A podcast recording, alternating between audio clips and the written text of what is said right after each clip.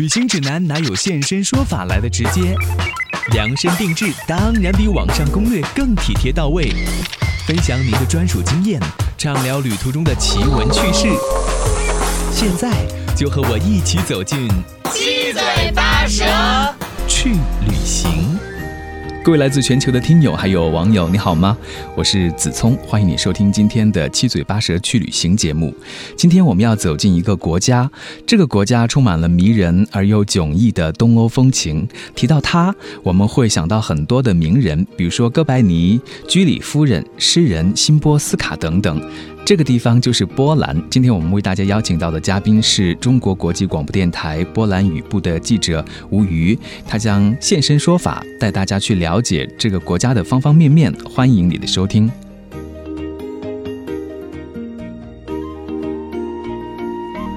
欢迎吴宇做客我们的节目，欢迎你。你好，各位听众好，大家好，我是吴宇。啊，其实我们准备了一些问题，希望通过这些问题呢，吴宇来回答一下，让我们看一看波兰这个国家给你留下的印象是怎么样的啊？吴宇，你自己第一次到波兰是什么时候？当时是因为什么样的原因去到波兰的？嗯，是在两千零九年的夏天七八月份，然后当时是去波兰参加波兰夏令营，然后去了华沙和。波兰跟捷克相交的一个小镇叫切什。那当时去到波兰的时候，第一印象给你的感觉是怎样的？那和你之前想象当中对波兰的印象有什么样的不同吗？当时七月份的时候是去华沙，然后当时我就被就是我所看到的这个景象。感到很震惊，因为原先波兰在我印象中是一个比较灰色度的国家，经过二战，然后又有很相对比较悲惨的历史，然后我当时觉得波兰可能到处都是一个灰蒙蒙的景象，但我去的那个季节刚好是华沙最美的季节，然后华沙又是一个，嗯，绿化非常好的一个。城市，它华沙这个首都作为就是全球首都来看的话，它的这个绿化的程度是非常高的。然后在夏天的时候，嗯，气温大概也就是二十多度左右，非常的宜人。然后到处都是鲜花、绿树、蓝天、白云，给我当时的感觉就是，哇，原来华沙是一个这么色彩丰富的地方。然后波兰给我的感觉也就是，原来波兰是这么多姿多彩，而不是一个灰色的一个国家。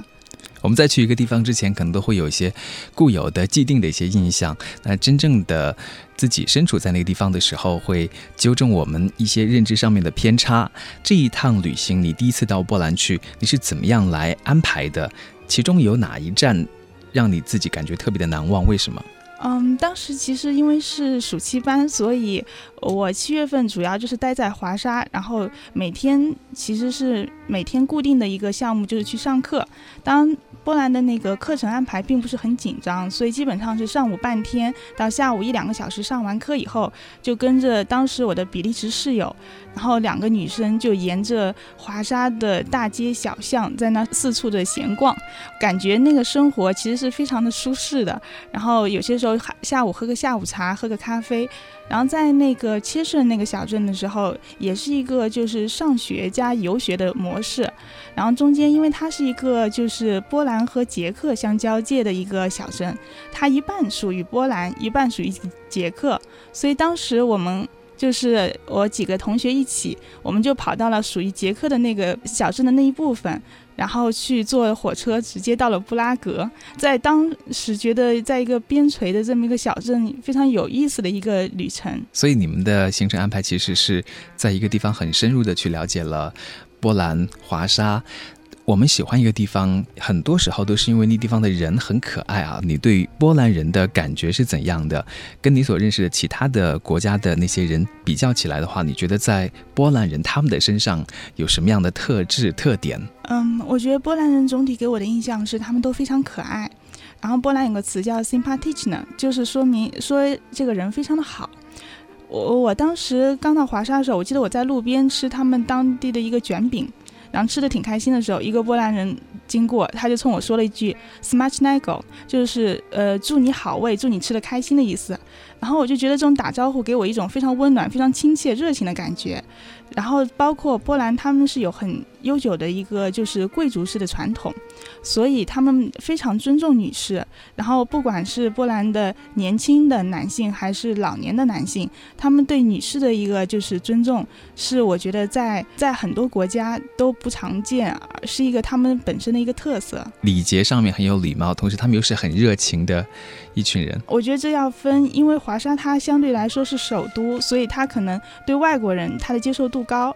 然后其实，在它的比如说在它的一些小一点的城市，或者是它的乡村，那可能跟就是国内的情况也比较类似，他们会有一点点保守。我觉得这个是一个就是波兰人民跟中国人民性格上非常相近的地方。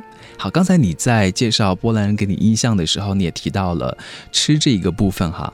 波兰给你留下过哪些很深刻的味觉上的体验？嗯，我觉得波兰给我的味觉体验非常的多层次。首先就是他刚开始我去吃波兰的红菜汤 b a l s 就是一个嗯用甜菜做的一个汤，当时我觉得好难喝啊。然后简直受不了它的那个味道。跟我一起去的有一个北京的女女生，然后她就觉得那个红菜汤非常好喝。这可能是个人口味的不一样。然后后来我尝了她的那个波兰的鸡汤，发现跟中国的那个鸡汤很相近，口味比较清淡，所以我就挺喜欢的。然后另外他们比较有名的像 Bigos，是一个就是像东北的酸菜乱炖的那种做法的一个菜。据说传统的 Bigos 要熬三天，然后才能出来。在欧洲很多国家都认为他们这样做菜，菜早就烂了，但是他们觉得这才是他们正宗的味道，所以我觉得波兰是一个非常在饮食方面非常独特的一个国家。另外呢，它有一点跟我们很像，它有个叫 pierogi，是它的波兰水饺，然后它的水饺有各种各样的口味，然后跟中国的水饺的馅有点不一样，皮呢也会有点不一样，但是它的这个波兰水饺的外形就是跟中国水饺还有点相近。然后也非常受到他们当地人民和就是哪怕欧洲很多欧洲人都觉得波兰的水饺特别的好吃，然后包括我有很多同学也很喜欢。好，那如果大家去到波兰的话，可以根据吴宇自己的一个味觉体验，你也去发掘一下你自己喜欢的一些东西。下面一个问题呢，就是说一个让你想再次回到波兰的理由。可能在我未来的这些时间中，我会反复的再回波兰，因为波兰对我而言，其实我从上学到工作去过很多次波兰，然后波兰渐渐的会变成一种文化上的牵绊，然后它会像是我的第二故乡。有一段时间不去了，我就会想回去。我说不清楚是因为某种食物牵吸引着我，还是因为当地的人他们的那种热情好客，还是因为当地的美景。我觉得可能是一种文化上，它对我渐渐的就是产生影响。就像很多外国人在中国待久了，他会想反复回到中国一样。所以我觉得，嗯，我不需要一个特殊的理由回到波兰，我会时不时的想起。是时候，我该去一趟波兰了。因为你去波兰的次数是非常多的，不像一般的游客，可能去了一次或者两次会留下很多的遗憾。那么，如果还有机会再次回到波兰去的话，有没有什么样的遗憾是你在上次旅行的时候、工作的时候、学习的时候留下的？然后你想下次去的时候把这样的一个遗憾给弥补上？嗯，其实我觉得遗憾还是挺多的。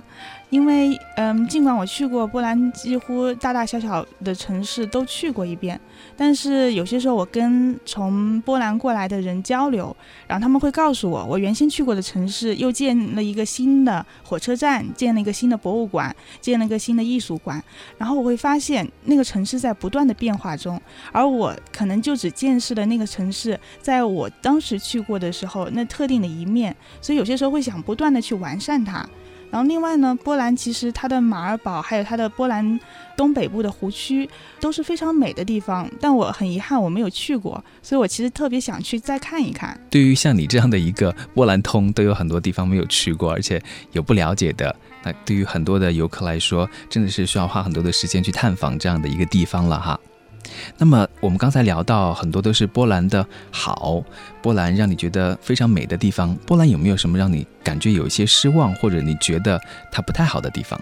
嗯，我觉得其实跟很多旅游城市都会有这样的问题。比如说，当时我们从克拉科夫火车站下来的时候，就会有很多黑车司机在那儿抢生意。呃，我们就被一群黑车司机，当时我们也是一群留学生，然后被一群黑车司机拉着拉着上了他们的出租车。当时其实我们挺无奈的，但是因为看着他们一个个都就是身强力壮的，我们都是女生，也挺害怕的。然后到了目的地，价格虽然贵了一点，但是我们也是好认了。我觉得这个现现象可能。对于游客的体验来说，会不那么的好。出门在外，其实还是需要多注意安全。我们关于波兰印象呢，我还想请吴瑜来推荐一本介绍波兰的书。要了解波兰，要从他的文学去看。你可能是要先爱上他的文学，然后才会去爱上他的这个国家。而真正最好的介绍波兰的书，可能是需要就是各位听众自己用眼睛去体验的。我觉得其实可能看一本他的，比如说辛波罗斯卡的诗集，会远好于看一本介绍波兰的这个国家的书，因为真正每个人去的体验都是不一样的。然后可能只有自己到了波兰，才能知道原来波兰是一个美如诗、美如画的一个国家。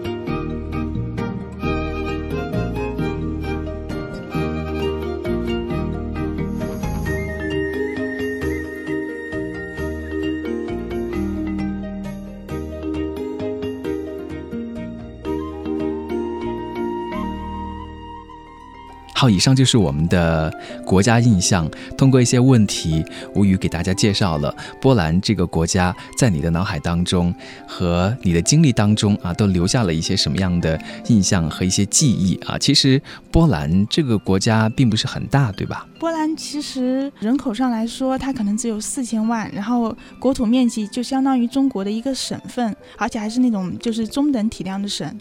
嗯，但是它的文化遗产是很多的。我们提到波兰的时候，也有一些在印象当中著名的城市，像华沙、像克拉科夫等等。那这些城市呢，也都有属于自己的特色，吸引着来自于世界各地的游客。我们就给大家介绍一下这些城市，他们有什么样吸引人的地方所在。比如说华沙，刚刚在。国家印象的时候，你就给我们介绍了，说华沙这个地方它的绿化是非常好的，跟你最开始想到有可能是灰色这样的一个印象是不同的啊。华沙其实我觉得，如果喜欢肖邦音乐的朋友，非常值得一去，因为华沙它有一座公园，然后其实它叫瓦金基公园，但是大家更喜欢叫它肖邦公园，有一座肖邦的雕塑。而且他在每年的六月到九月的时候，在每一个周六周日都会有一个露天音乐会，然后那个时候配上肖邦公园美丽的景色，然后露天在那享受一场音乐的盛宴，我觉得可能喜欢肖邦音乐或者说喜欢音乐的朋友都会喜欢那样的氛围。然后另外像离华沙大概有五十公里以外是肖邦的故居，是一个非常漂亮的一个小镇。肖邦故居会展现肖邦当年年幼时的一些就是居住的场景，包括他以前使用过的钢琴，然后还有一个非常漂亮的小花园，然后里面也时不时的会举办非常动听的音乐会。我觉得非常适合就是喜爱音乐的朋友去探访一下肖邦的故居。对，提到波兰的时候，大家一定会想到的一个音乐家就是肖邦，而且在很多欧洲的国家都会在路上。看到一些艺人在进行表演，那你刚才说到有肖邦的这个露天的音乐会，所以整个城市它会不会让你走在路上的时候给你的印象就是，时不时的都会传来一些音乐的声音？我觉得。其实不仅是华沙，波兰的很多城市，它都会给人一种就是非常浪漫的一种欧式风情。嗯，就在于它有很多街头艺人，它不仅仅展现的是音乐，它还有一些街头艺术。我觉得这个可能是一种非常有意思的体验。华沙这个城市，它的名字在波兰语当中是怎么样读的呀？嗯，在波兰语中叫 h a v a 嗯，好像它这个名字的来历也有一个很动人的故事，是吗？是跟一对恋人有关的。嗯，对，它其实来自一个非常浪漫的爱情故事。嗯，然后其实有一个小伙子，他就叫 Wallace，然后有一个姑娘，她叫 Sava，就是华尔西跟沙娃。对，所以就像所有的爱情故事一样。嗯，不管开始如何美丽，最后都是一个悲剧收场。所以，为了纪念他们，然后华沙这座城市就是把他们两个人的名字结合在了一起。然后，他们的这个故事还跟美人鱼有关。嗯，所以不仅仅在丹麦有美人鱼，在华沙的老城也有一座美人鱼铜像。嗯，就是为了纪念他们。然后，华沙这座城市也就因此得名叫瓦勒沙瓦。好，在我刚才介绍当中呢，吴宇给大家介绍说，华沙这个城市它是绿化非常好的，有很多的公园。其实跟很多城市一样，好像华沙它是不是也分为有自己的，比如说新城还有老城这样的一个区分？华沙它的市中心，然后有一片区就是华沙老城，而华沙老城其实非常特殊，因为它这个老城并不是真正的老，因为它在二战的时候，整个华沙曾被夷为平地。而二战以后，当时苏联是希望重新规划一个华沙城，但是华沙大学的师生不同意，他们就根据原来的图纸，然后在原来的图纸上建造了原先跟原来老城长得一样、一模一样的一座老城。后来这座老城就在一九八零年的时候被认为是世界遗产，这其实是一个非常独特的案例，因为一般来说，世界遗产是不会颁给一个，嗯。重建的一座城市，或者一个重建的遗址，而可能就是这种华沙的精神感动了当时的这个委员会。啊，其实，在一个城市里面，它是否有活力，当然也跟这个城市里面人民生活和居住的状态是有关的哈。我了解，像在波兰，大家还挺喜欢喝烈酒的。那么，他们的生活状态是怎样的呢？比如说，在晚上的时候，或者在周末的时候，是不是可以在大街小巷有很多的酒吧，可以看到很多的波兰人，然后他们都出来享受生活这样子？可能这跟欧洲有点像，就是酒吧文化。非常的流行，而且这个主要是在年轻人当中。基本上到晚上到周末，可能很多年轻人他们的一个休闲娱乐方式就是去泡吧，而他们的那种泡吧呢，主要就是以喝酒、跳舞，然后来放松自己的心情。其实，在下午的时候，他们也比如说去咖啡厅喝一杯咖啡，然后享受一个嗯非常温馨。呃，温暖的午后时光。嗯，另外我觉得有个特色在于，就是冰淇淋。夏天的时候，可以看到男女老少，不管是八十岁的老太太，还是六岁的小姑娘，他们都很喜欢吃冰淇淋。老爷爷也是。尤其是跟中国有点不太一样，中国可能大家都是小孩子、年轻人喜欢吃冰淇淋，而在波兰经常有一些八九十岁的老爷爷老奶奶，然后手上拿着一个冰淇淋，然后很开心的在那聊天。OK，所以对于这个城市华沙的一个印象，第一呢，我们可以总结有绿色。把城市公园等等绿化都很好，还有他们的生活方式，冰淇淋也可以算是他们的一个关键词。我觉得可以算，而且冰淇淋，我觉得最好的还在弗罗茨瓦夫。嗯，另外还有音乐。嗯，对，嗯，好，这个城市我们给大家做一个简单的介绍，但是更多要靠你自己走到这个地方去，亲身感受之后，来总结属于你的一个城市印象的关键词。另外要给大家推荐的就是克拉科夫，啊，其实克拉科夫它以前在某一个历史阶段也是作为波兰的首都存在的。对，其实对于波兰人而言，克拉科夫可能是他们心中真正首都的，嗯，存在。它作为一个古都，它的所有的文物都是真正真正的一个来自于十四、十五世纪的一个老建筑，所以在克拉科夫可能跟在华沙会有一种完全不一样的感觉，那是真正的走在一本历史书中，然后它的所有的。嗯，街道它的建筑都给人一种很古老、跟历史对话的感觉。所以，其实我可以想象，就是波兰人因为克拉科夫他们所拥有的那种骄傲，因为波兰曾经在历史上也是欧洲东部一个最强大也是最繁荣的国家，是不是？对，波兰在历史上曾经是国土面积可以下至黑海，上至波罗的海，然后在整个欧洲，它的国土面积占到了。嗯，第二的一个国家，仅次于俄罗斯，我觉得这是非常不容易的，那是它的黄金时代。然后当时他的黄金时代结束不久以后，他就遭受了瓜分，这也是一个非常悲惨的一个历史故事。嗯，其实像大家认识的一些历史名人。我们所熟悉的哥白尼，他也是在克拉科夫大学接受教育的，所以那个地方真的是当时的欧洲文化还有科学的一个中心。这样的一个精神有延续下来吗？克拉科夫最著名的雅盖隆大学，它确实培养出了非常杰出的人才，然后包括嗯，波兰现今非常有名的一些。政治家、文学家、科学家，很多都是雅盖隆大学培养的。他的学生可能在世界各地都发挥着自己的嗯贡献。嗯，有一个很有意思的比喻，就是克拉科夫他们把自己比作是欧洲的硅谷，是吧？因为克拉科夫它也是一个年轻人聚集的地方，而年轻人都是一些大学生，他们说实在，他们的智慧在那碰撞，而且他提供了一个很好的一个交流的环境。所以我觉得，嗯，这样的提法不为过啊。就有很多的先进的一些外国的企业、科技企业，在这个地方扎根。刚才我们有给大家介绍，就是因为它这样的一个历史渊源，所以呢，吴宇说，你走在克拉科夫，就好像是走在一个活的历史书当中，你会看到很多古的建筑。当然。也有很多新的内容，对不对？新的一些建筑在克拉科夫可以看到。有的旅行杂志呢会把克拉科夫比作布拉格，新的布拉格。你觉得这样的一个比喻恰当吗？我觉得克拉科夫跟布拉格有很多相似的地方。克拉科夫给人更有一种就是欧式的一种感觉，是一种就是一个非常古老的、来自于历史的一个城市。然后它又散发着年轻的活力。然后这跟布拉格其实挺像的。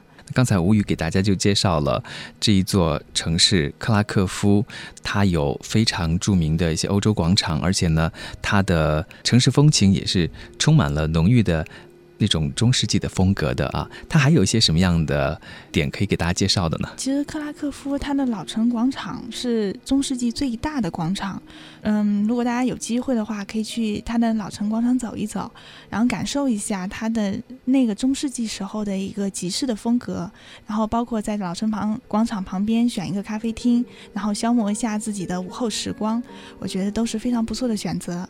另外，在克拉克夫，嗯，周边它有一个非常著名的盐矿，然后是一个地下盐矿，里面的话有非常漂亮的，全部是用盐做成的，嗯，各种装饰。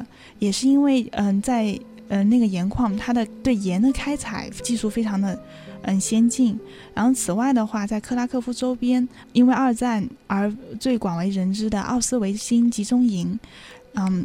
如果对二战这段历史感兴趣的朋友，也可以去那边体验一下，感受一下当年的一些非常惨痛的一段历史故事。嗯，所以我们总结一下，就克拉科夫，它的关键词的话，它历史非常的深厚，而且它也是被誉为波兰最美的城市。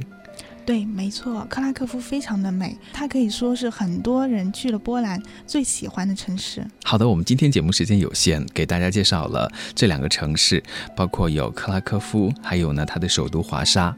啊，如果大家要选择一个时间段去旅行的话，在哪一个季节去波兰是比较合适的呢？嗯，我个人比较推荐夏天。因为夏天刚好我们这边特别热，而在波兰，它七八月份的温度差不多白天就在二十几度，然后夜间可能稍微还有点凉。我觉得它的夏天是非常适合我们去消暑度假，然后去感受嗯当地的风情美景的一个好时间。好，我们在下次节目当中还会继续邀请来自于中国国际广播电台波兰语部的吴语，给大家更多的来介绍一下。如果你对波兰的音乐感兴趣、文化感兴趣，或者对它的历史、自然风景感兴趣的话呢，都欢迎来收听我们下一期的节目。再次谢谢你，吴语。嗯，谢谢大家，谢谢主持人。You must have fallen from the sky. You must have shot.